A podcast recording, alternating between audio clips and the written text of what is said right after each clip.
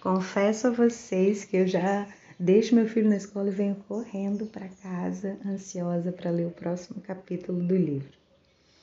Capítulo 9 O Reencontro. Após a assinatura da Lei Áurea, aumentou a violência em todo o Brasil. Muitos abolicionistas foram sequestrados, aprisionados e, por fim, mortos, e as mortes atribuídas a doenças misteriosas. O país viveu um período de muita tristeza que mudou a trajetória de muitas famílias. Imigrantes chegavam ao Brasil com planos de fazer fortunas. É, eu li um livro espírita também, é, que também contava a história, mas era dos navios que vinham de, da Europa para o Brasil, né? Em situações assim desumanas, meses no mar, sem banheiro, todo mundo defecava ali junto, as moscas, as doenças. Aí eles. Nossa, é, é, é, é muito complicado, né? Teve muito sofrimento na história.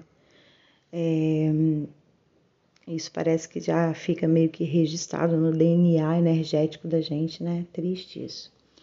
Aproveitando-se da situação em que se encontrava o país, realmente enriqueceram à custa de sofrimento de muitos que deixavam o cativeiro para viver outra prisão. Os ricos senhores bem estabelecidos em nosso Brasil iam tomando conta de tudo e de todos. Ofereciam empregos aos negros e, como pagamento, davam-lhes comida e um canto para se abrigar. Muitos se sujeitaram por não ter aonde ir nem o que fazer. Alguns senhores expulsaram os escravos das fazendas. Eles saíram com os trapos que lhes encobriam o corpo. Eles faziam qualquer tipo de serviço por um prato de comida e um lugar para dormir. Nessa época, pessoas como Chico Preto dobraram as oportunidades de emprego nos negócios. Os inimigos de Chico Preto brincavam dizendo que nas minas dele havia mais negro do que ouro. Surgiram diversos problemas envolvendo a mina de Chico Preto. A pressão dos empresários e a política interna, que não deixavam os abolicionistas em paz, muitos saques, falsas denúncias tentando intimidar o progresso dos que não concordavam com a corrupção, algo que vivenciávamos, aliás, até vivenciamos, aliás, até os dias atuais. No tempo marcado com Antônio Bento, Chico Preto manteve sua palavra estava com tudo pronto para receber a bela filha do amigo como esposa. Para o casamento da filha do senhor Antônio Bento, muita gente investiu em roupas e sapatos de luxo. Ninguém queria perder a grande oportunidade de levar para casa uma peça de ouro e contar que fora convidada para o maior evento dos tempos, o casamento de Chico Preto, o rei do ouro. Corria o boato de boca em boca e o noivo não economizou, que o noivo não economizou em nada. O próprio convite do casamento foi todo desenhado em ouro, e os convidados já imaginavam o que iriam ganhar de lembrança do Senhor das Minas. Parentes do noivo e da noiva estavam presentes. Antônio Bento notou a inquietação e o desconforto do amigo Antero. O clima não foi dos mais agradáveis para o pai do noivo. Antero não escondeu a decepção e a mágoa ao reencontrar entre os amigos aquele que um dia desejou nunca mais rever seu pai biológico. Ixi, tô me colocando aqui no lugar dele, né? Aqui seria a mesma coisa que o tempo girasse e eu encontrasse o meu filho lá na frente, amigo do meu pai, que me rejeitou a minha vida inteira. Meu filho amigo dele e eu. Pensa, nossa, gente, não é fácil.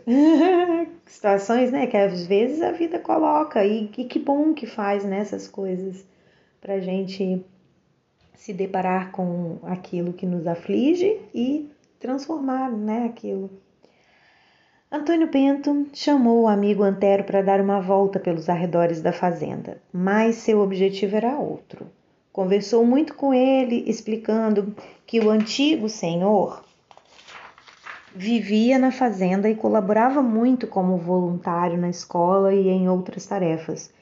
que procurasse deixar o passado para trás e tivesse coragem de olhar para frente, e quem sabe, com o tempo, até perdoar o pai. Antero ouviu o amigo e prometeu que não iria arrumar nenhum mal-estar com o antigo senhor. Iria evitá-lo, sim, mas respeitaria a alegria do filho e o amigo Bento, que sempre o acolhera de braços abertos. Antero parecia amargurado, observou Bento. Seria apenas pelo pai? criou coragem e perguntou: Além desse problema, há mais alguma coisa que o atormenta? No tempo que convivemos juntos, aprendemos a nos conhecer. Algo o atormenta? O que é? Duas lágrimas rolaram do rosto do mulato. Cabisbaixo, ele respondeu: O passado voltou para tirar meu sossego. Não estou em condições de conversar agora. Quem sabe depois, quando estiver com a cabeça no lugar. Antero pediu licença ao amigo, precisava caminhar sozinho com seus fantasmas. Bento observou o amigo a afastar-se e rapidamente compreendeu qual seria o passado que deixara o amigo naquele estado. Sua experiência de vida como homem que se envolvia com os sofrimentos alheios dera-lhe a resposta. Arlinda. Antero olhava de um lado para o outro, mas não reconhecia mais ninguém que dividira com ele os dias de horror e de alegria. Que, os que viviam na fazenda pareciam pessoas alegres e felizes. Tudo estava mudado, nada era como havia deixado. Até a casa mudava de cor, mudara de cor. Não existiam mais a senzala nem o quartinho que lhe servia de abrigo. O quarto fora derrubado e no lugar estava agora um lindo ipê, todo florido de flores amarelas, cobrindo o chão onde derramava tantas lágrimas. Aproximou-se do terreiro onde antes era senzala e espreitou o interior. Ali moravam tio Chico e os outros velhos amigos. Parado à porta do terreiro, Zacarias, que ajudava as mulheres a fazer a limpeza, convidou-o a entrar. Antero entrou no local e observou cada canto, cada detalhe. De repente, seus olhos depararam com uma peça de madeira. Esticando o braço, perguntou: Este pássaro aí é de quem? Pertenceu a tio Chico. Ele cultuava esse pássaro como uma imagem do nosso Senhor. Ele que fez, lembra lá atrás, ele deu. Meu Deus, agora que eu lembrei, quando ele foi embora, né, da fazenda, ele deu o trabalho dele todo para o tio Chico. Ele cultuava esse pássaro como uma imagem do nosso Senhor. E hoje, por ordem do Pai Francisco, ele continua no mesmo lugar, sendo zelado do mesmo jeito. Não sei onde o tio Chico adquiriu esta peça, mas sei que tinha por ela grande zelo e amor. Antero se ajoelhou e, sem se importar com a aprovação ou não do rapaz, agarrou-se à estatueta de madeira. Fora ele quem fizera aquela escultura e, antes de deixar a fazenda, presenteara o tio Chico com ela. Havia comentado ao negro velho que de todas aquelas de todas, aquela escultura foi a que mais gostava de fazer. Agora chorava abraçado ao pássaro e podia sentir a presença viva de tio Chico. Querido Chico, como você foi importante em minha vida. Daria tudo para tê-lo novamente comigo. Sentia também saudade da sua avó materna. Ela sim lhe dera amor de verdade. Zacarias não entendeu nada. O pai do genro do senhor Bento ficara emocionado com os pertences de tio Chico. Por que seria? E assim, Antero foi de ponto em ponto, que conhecera, descobrindo que nada mais estava do jeito que ele deixara. Sentado no velho tronco de uma frondosa árvore que conhecera saudável, cujo toco agora estava morto e seco, pôs-se a pensar. Nem o Senhor é mais o mesmo. Não posso negar que, se o encontrasse em qualquer lugar, não iria reconhecê-lo. Está mudado, parece tranquilo e feliz. Será que eu é que não mudei? Parece que saí ontem desta fazenda. Sinto-me fraco diante dela. Tenho a impressão de que acordei de um sonho, algo que arrasta de volta para quem imaginei distante da minha vida. Estava tão absorto em tais pensamentos que não percebeu a chegada de Arlinda. Ele sentou-se, ela sentou-se ao lado dele e, tomando a mão, falou: Antero, não podemos reclamar de nossa vida. Apesar de muito sofrimento que atravessamos juntos, chegamos até aqui. Olhe só onde estamos. De volta a uma fazenda que simplesmente guarda na memória algumas passagens que não valem a pena ser lembradas. Percebi que não se sente bem diante do antigo senhor. Falo antigo mesmo, porque hoje ele é muito querido pelos jovens brancos e negros da fazenda. É um novo senhor. Repare em nosso filho. É um homem forte, decidido, feliz. Sou uma mulher feliz também e não tive tudo o que sonhei um dia. Recebi muitas bênçãos de Deus em outras formas de felicidade. Não dá para ter tudo, né, gente? Nunca vai dar, nunca mesmo. E a gente tem que aprender a ser grato, né?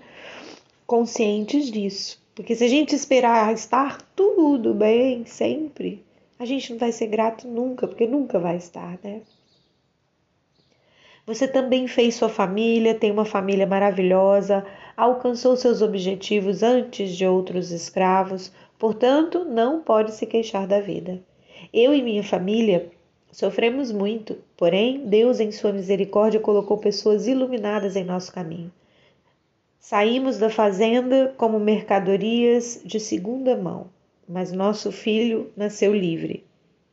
Não posso me lamentar. Antero levantou a cabeça e, olhando dentro dos olhos de Arlinda, perguntou: Você é feliz? Ela baixou os olhos e respondeu: Quando vivemos em paz e temos ao nosso lado pessoas maravilhosas como nós dois, nós dois temos, não podemos dizer que somos infelizes. Secando os olhos na manga da camisa, Antero comentou: Quando encontrei meu filho, pensei que fosse morrer de emoção. Foi uma felicidade imensa. E em todos estes anos em que estivemos separados, jamais deixei de pensar nele e agradecer a Deus pela felicidade, pela felicidade que ele encontrou na bondade do padrasto.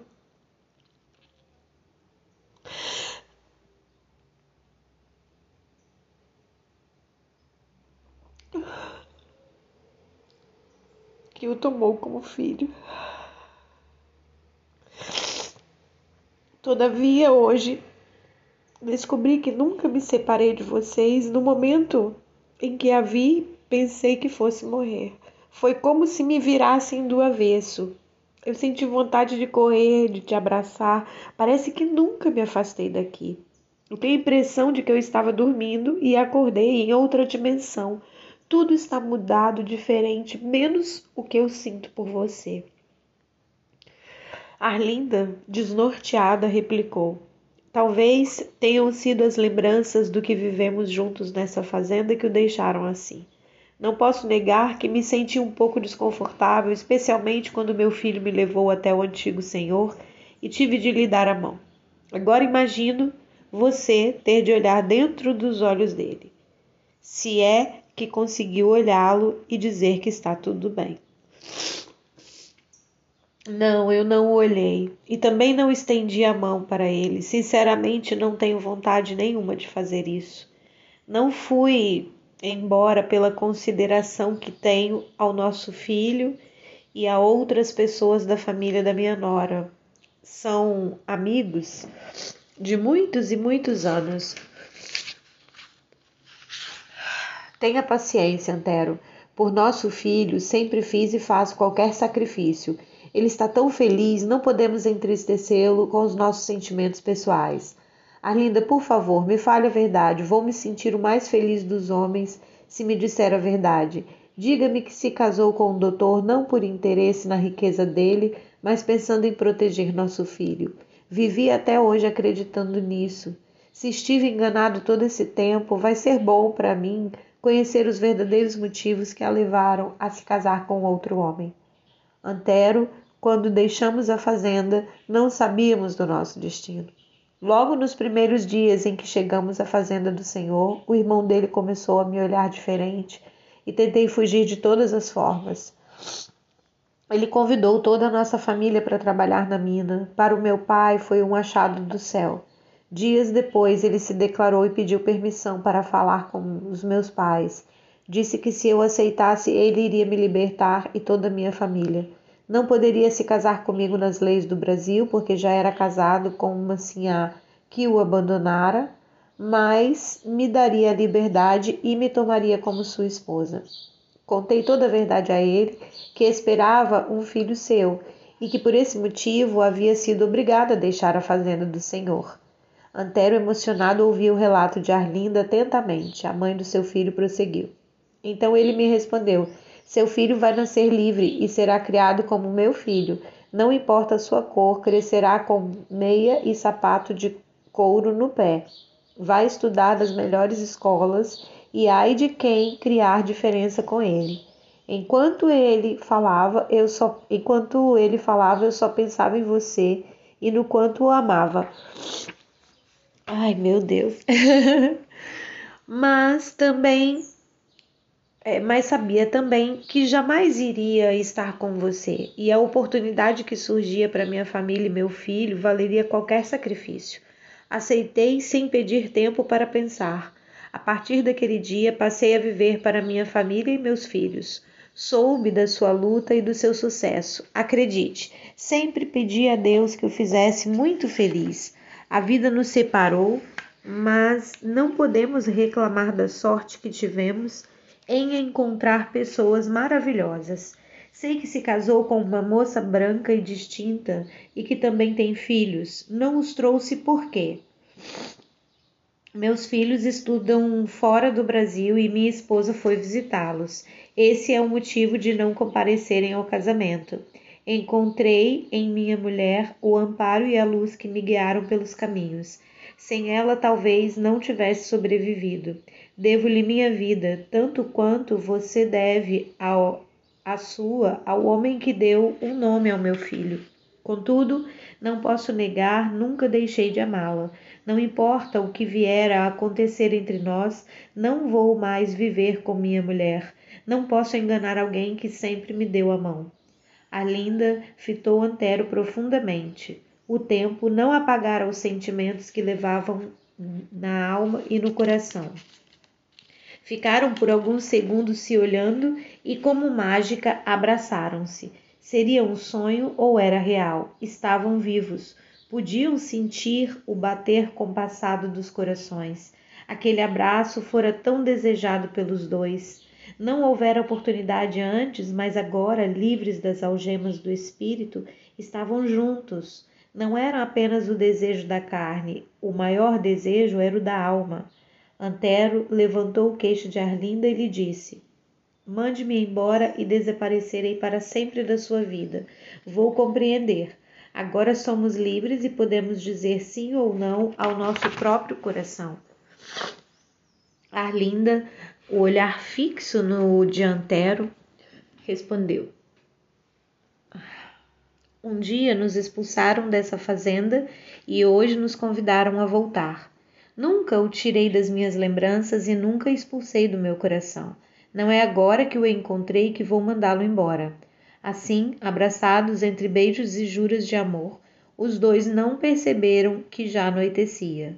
Pareciam dois adolescentes e combinaram de se encontrar no meio da noite como faziam no passado.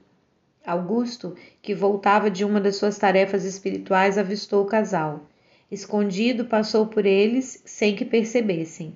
O que estaria acontecendo com Antero e Arlinda? Não contaria a ninguém, nem mesmo ao pai, com quem não costumava manter segredos. Os familiares estavam tão envolvidos nos preparativos do casamento que nem perceberam a ausência do casal exceto Antônio Bento, que se mostrava ansioso.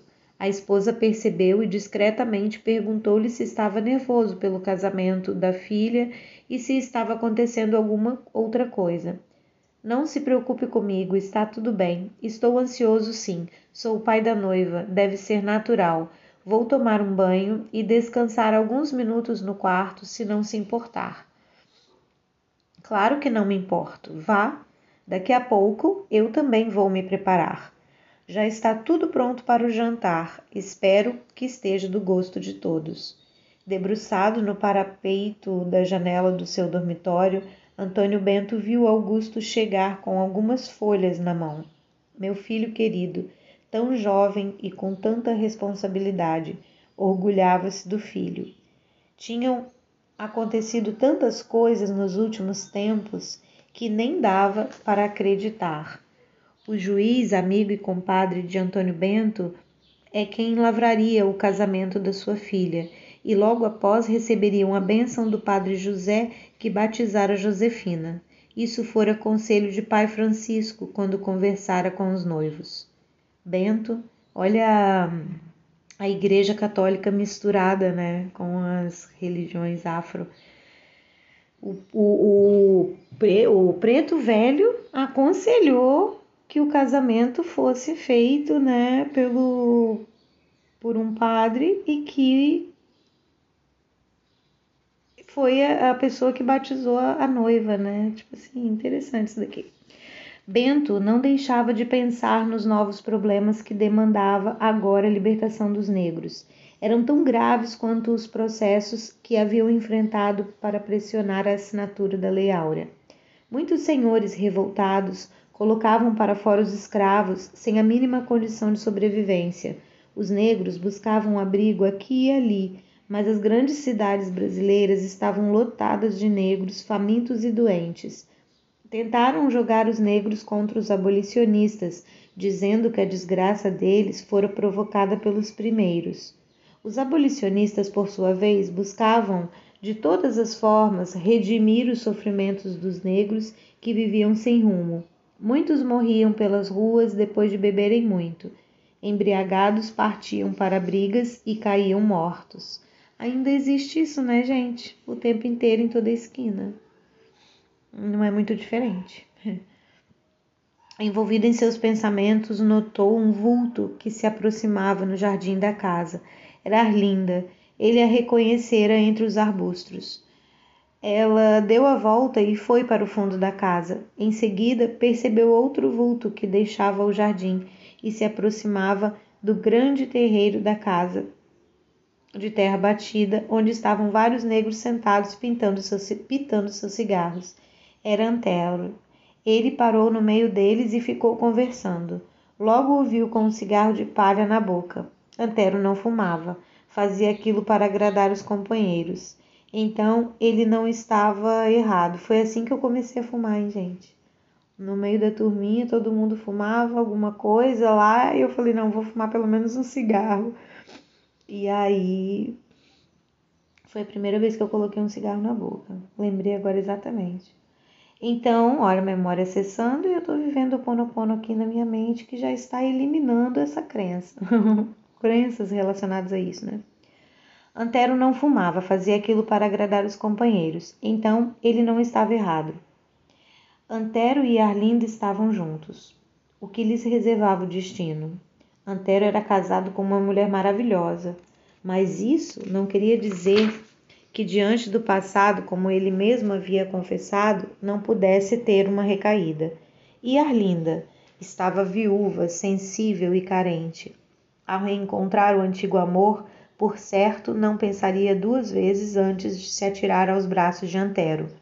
Lembrava-se do que lhe falara Chico Preto, ela ainda era tão jovem, se desejasse se casar, teria todo o apoio do filho, mas teria de ser com alguém tão nobre quanto fora o padrasto.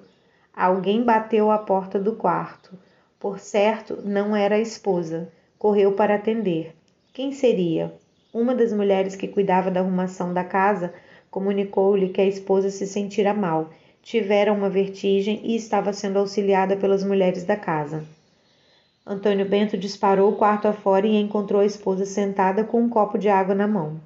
Ela dizia que estava tudo bem, que fora uma tontura passageira. Sentando-se perto dela e passando-lhe o braço pelos ombros, perguntou: O que está sentindo? Vou mandar buscar o médico. Pelo amor de Deus!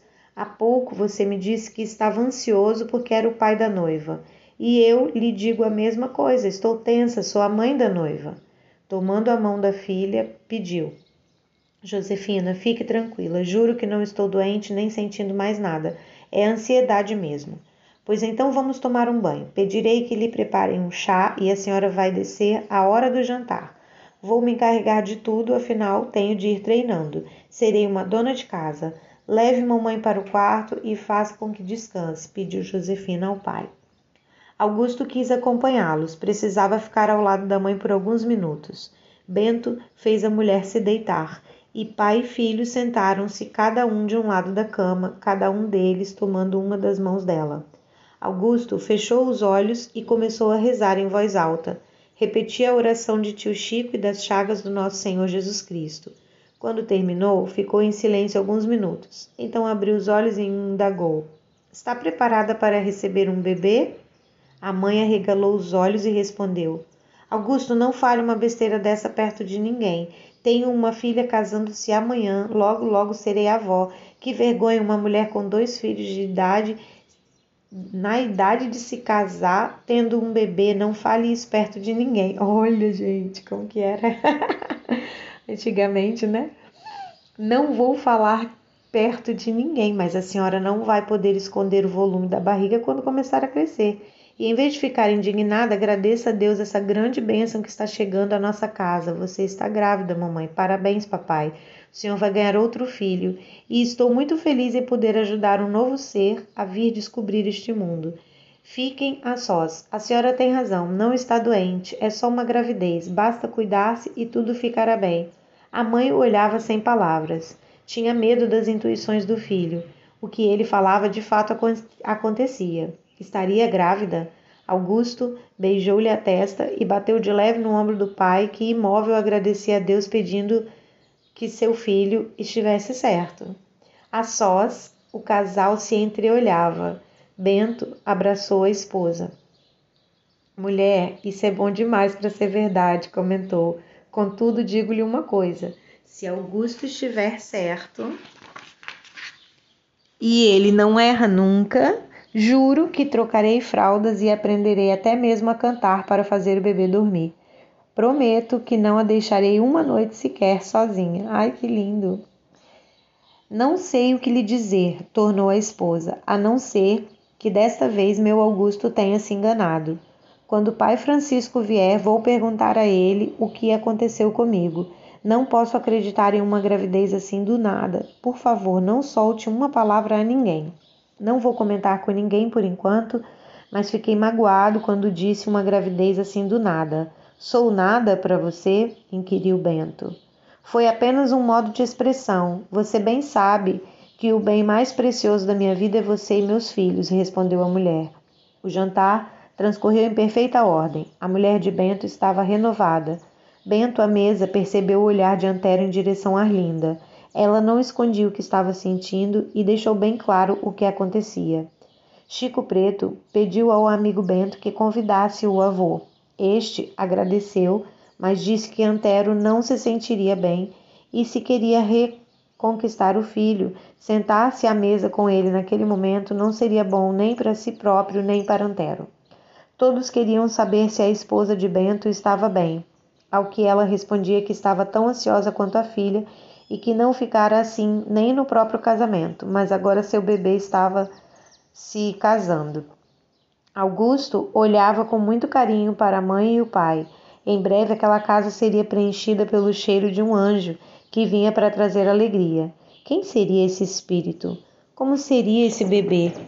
Os últimos detalhes da festa foram discutidos entre as famílias. A festa duraria o dia e a noite toda. Não, o dia todo e a noite. Chico Preto combinou que logo depois do almoço seguiria com a mulher para uma das fazendas e ficaria em lua de mel por um mês. Depois seguiria para Minas Gerais e, quando fosse possível, visitaria uma família. Insistiu com o avô para ir com ele a Minas Gerais e o avô respondeu que na fazenda se sentia útil e feliz e que ali, onde ajudara a derramar tantas lágrimas, queria ver brotar sorrisos nos lábios dos descendentes de suas vítimas. Chico Preto se despediu da noiva, que foi dormir cedo. Precisava acordar bem no outro dia. Antônio Bento acompanhou a esposa que foi aconselhada por todos a descansar. Augusto se recolheu em suas orações. A fazenda parecia silenciosa, mas muita gente estava acordada. Chico Preto convidou o pai e o avô para ficarem um pouco mais. Precisava falar com eles. Antero manteve-se calado, observando o filho, e o avô anuiu com a cabeça, respondendo: Com todo prazer, meu neto, gosto de ouvi-lo. Chico Preto foi direto ao assunto. Sei, nessa altura dos nossos caminhos que se cruzaram. Pera lá. Sei, nessa altura de nossos caminhos que se cruzaram há pouco tempo e o que pensam um do outro. Gostaria de pedir amanhã, levando comigo a lembrança. Gostaria de partir. Gente, tem hora que as letras começam a sambar na minha frente. É a idade, gente. E além de sambar, quando eu choro, né, aí fica mais embaçado as minhas vistas. E é isso, e seguimos tentando aqui, nosso aviãozinho vindo. Gostaria de partir amanhã, levando comigo a lembrança de, no mínimo, um aperto de mão entre os dois. Afinal, nenhum de nós deseja trazer o passado ao presente, nem pensar em construir um futuro relembrando o passado. Cresci chamando outra pessoa de pai e tive conhecimento da história que separou meus pais biológicos. Guardava de meu avô grande ressentimento e me perguntava sempre por que fizera tanto mal a nós. Tive a felicidade de conhecer os dois maiores Francisco deste mundo. E aprendi com eles que só poderia mudar minha história se acreditasse que as outras pessoas também poderiam mudar o roteiro da sua vida. Todos nós mudamos e o Senhor, meu Pai, precisa transformar muitas coisas em sua vida. Para que isso aconteça, basta ter coragem, assim como tive e como teve meu avô. Esse homem é seu pai biológico, mas os senhores nunca se reconheceram como pai e filho. Viveram distanciados um do outro. Também vivi distanciado dos dois, e seria cinismo da minha parte dizer que adoro vocês, que guardo momentos especiais vivido ao lado dos dois. Não posso dizer isso, porém busco me aproximar de vocês para quem sabe juntos descobrirmos que ainda é tempo de aprender a nos amarmos como pai, filho e neto. A luz da lua, a luz da lua cheia iluminava-lhes os semblantes. O ex-senhor daquelas terras, fitando Antero, falou: Filho, sei que não sou merecedor do seu respeito, tampouco do seu amor. Mesmo assim, peço-lhe, você me perdoa? Não tenho como fazer o tempo voltar atrás. Se pudesse, certamente tudo seria diferente com a visão que tenho hoje das coisas. Perdoe-me, deixe-me tocar suas mãos, algo que eu nunca fiz. Só as usei para maltratá-lo. Antero olhou para o filho e em seguida estendeu as mãos ao pai. Pela primeira vez, fitou fixamente aqueles olhos que brilhavam ao clarão da lua, dizendo-lhe: Hoje Deus estendeu as mãos para mim, por isso estendo as minhas também a você. Como disse meu filho, não posso dizer que o amo, mas vou lutar para aprender a gostar do Senhor. Posso lhe pedir uma coisa? solicitou o velho senhor com a voz entrecortada pelas lágrimas. Se puder Atendê-lo eu farei, respondeu Antero. Deixe-me abraçá-lo. Sei que não deseja meu abraço, mas preciso abraçá-lo pelo amor de Deus. Antero deixou-se abraçar. Depois de alguns momentos, o velho senhor se retirou. Ali se quebrou um grande nó que bloqueava a passagem dos sentimentos de amor entre pai e filho. Antero e Chico Preto, também emocionado, mantiveram silêncio. Foi Antero quem primeiro voltou a falar. Francisco, meu filho, sei que você não me chama de pai. Jamais vou cobrar ou até mesmo pedir que algo assim aconteça. Só quero lembrá-lo de que não o abandonei. Foi o destino, ou sei lá que força que nos afastou.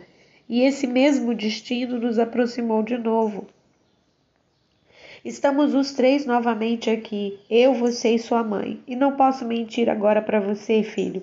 Ao reencontrar sua mãe, descobrimos que nunca estivemos longe um do outro. Perdoe-me, não estou entendendo. O que o senhor está tentando me dizer? Pode ser mais claro? Indagou Chico Preto. Não retornarei mais ao Ceará. Se tiver de voltar lá, será apenas para resolver alguma questão de negócio. Vou pedir ao Bento um trabalho e ficar por aqui mesmo. Quem sabe essa não será a chance de me reaproximar de meu pai. E não sei como vai receber esta notícia, mas eu e sua mãe passaremos o resto dos nossos dias juntos. Desta vez, só Deus poderá nos separar. Talvez ela também não queira retornar à sua casa. Seus irmãos já estão estudando na Suíça. Foi ela que me contou. Acho que não vamos ter dificuldades em viver por aqui. Quem sabe não conseguimos a permissão de Bento para morar na casa que pertenceu a tio Chico. Santo Deus, como isso aconteceu assim tão depressa? Vocês mal se viram e não percebi nada. O que é que, onde é que se encontraram? Passamos algumas horas juntos e, para seu conhecimento, apenas conversando. O único pecado que cometemos foram beijos e abraços. E se não tivéssemos conversando nem trocado beijos e abraços, nossos olhos teriam feito o que fizemos entre beijos e abraços. Amo sua mãe e espero que possa compreender nossos sentimentos. Não nos separamos. Nosso amor não morreu e descobrimos que a vida simplesmente nos afastou por um tempo. Tenho esposa e filhos e não vou virar as costas para nenhum deles. Pretendo manter com meus filhos os mesmos laços e quanto à mãe deles, farei o possível para que não me odeie. Ela é uma mulher muito especial, sei que vai entender minha decisão. O rapaz ouvia em silêncio e, assim que Antero terminou de falar, respondeu: O que poderia dizer a minha mãe? Que não fique com meu pai? Devo proibi-la de amar se eu mesmo não me contenho de tanto amor? Diante do que me disse, só posso lhe falar uma coisa. Depois que retornar da minha lua de mel, gostaria que o Senhor, que nunca fez nada por mim, aproveitasse essa chance que Deus está nos oferecendo e fosse me ajudar a cuidar das minhas fazendas e de meus negócios. Vou precisar de alguém de muita confiança para administrar minhas terras. É o que sempre digo, sou um homem de muita sorte. Estava coçando a cabeça pensando onde iria encontrar alguém competente e de confiança para contratar, e de repente me cai do céu um homem apaixonado pela minha mãe, que para completar minha felicidade que para completar minha felicidade também é meu pai. Engraçado. O Senhor será meu administrador. Está me dizendo que não se opõe à nossa decisão, meu filho? Não só estou lhe dando meu total apoio, como lhe ofereço uma oportunidade única de reparar seu erro com ela e comigo. A minha única exigência é que a faça feliz. Preciso do Senhor ao meu lado, não só pelo trabalho, mas por amor. Vamos compensar o tempo que perdemos. Esqueçamos o que ficou para trás. Devemos seguir em frente, afirmou Chico Preto, abrindo os braços para o pai. Ficaram conversando um bom tempo. Antero ainda estava redio com a história de conviver com o pai. O filho queria porque queria levá-los, dizendo que seria uma forma de fechar as feridas do passado de uma vez por todas.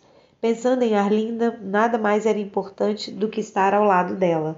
Talvez com o tempo pudesse até mesmo encarar aquele senhor sem se perturbar. Acabou concordando com o filho e prometeu que faria de tudo para conviver em paz com ele. Antero se despediu. Sentira-se como um menino indo ao encontro da amada, como nos velhos tempos às escondidas. Abraçado a ela, contou-lhe a conversa que tivera com Chico Preto e a felicidade que agora sentia em seu coração.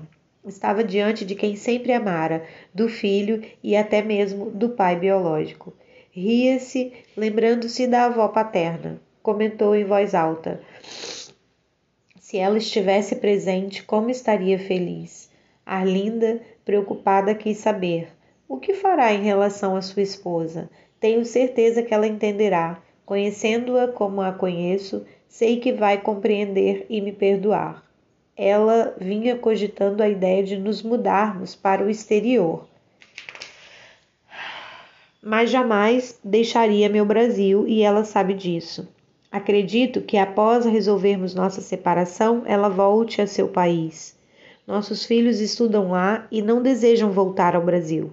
Os pais dela também retornaram às terras deles. Ela chegou ao Ceará ainda menina, mas nunca perdeu seus costumes. Sente saudade da terra natal, mas nunca fiz nenhum esforço para acompanhá-la em suas viagens. Sinceramente, acredito que vai ser muito bom, muito bom para todos nós.